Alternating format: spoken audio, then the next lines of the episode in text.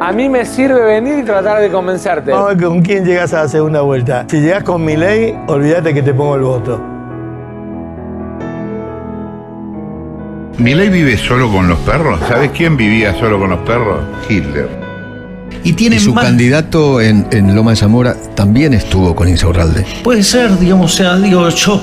Yo no quiero que nos gobiernen los amigos de Videla, vicepresidente de Milei, hijos de puta.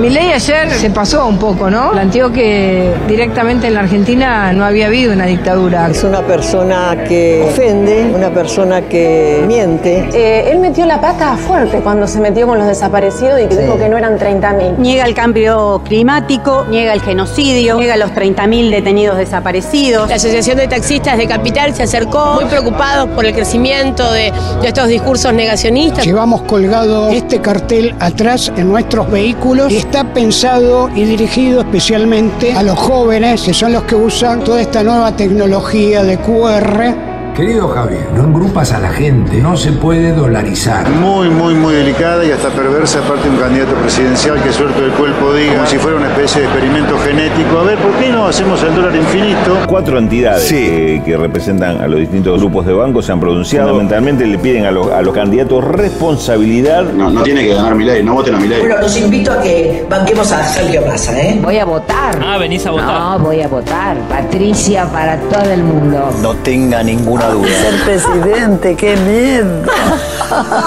un buen sector de radicales y de militantes del PRO. que No creo que fácilmente adhieran a un profeta de Morón Blanca. No estamos para improvisaciones, no estamos para experimentos, no estamos para saltos al vacío. Gobernar no va a poder gobernar. El liberar el mercado para la venta de órganos, de armas. claro. Llega a lugares impensables desde lo humano. Por ejemplo, a la venta legal de órganos. Y esto es un genocidio. Sin embargo, el imperio mediático hace lo imposible por mostrar ese energúmeno en un lugar preponderante de la política argentina. Hay vocación para el suicidio en la Argentina. ¿Por qué un hombre co- sin experiencia, sin una estructura emocional sólida, podría gobernar una situación compleja como la que tiene la Argentina? A ver.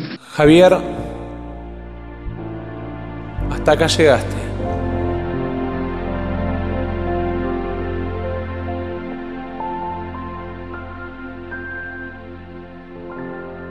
Mejor país del mundo.